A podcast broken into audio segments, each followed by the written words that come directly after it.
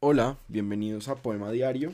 Hoy les voy a leer un poema de el poeta alemán eh, Rainer Maria Rilke. Es del libro de las horas de 1905 y está traducido por Antonio Pau.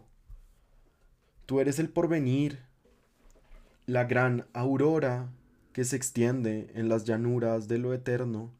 Tú eres el grito tras la noche del tiempo. Tú eres rocío, madrugada, muchacha Tú eres viajero, muerte, madre.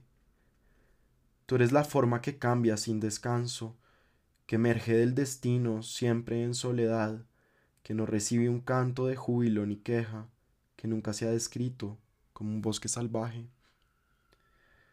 Tú eres la esencia más honda de las cosas, la que guarda el silencio sobre su ser secreto, la que se muestra a todos cada vez distinta, como costa el navío, como navío a la tierra.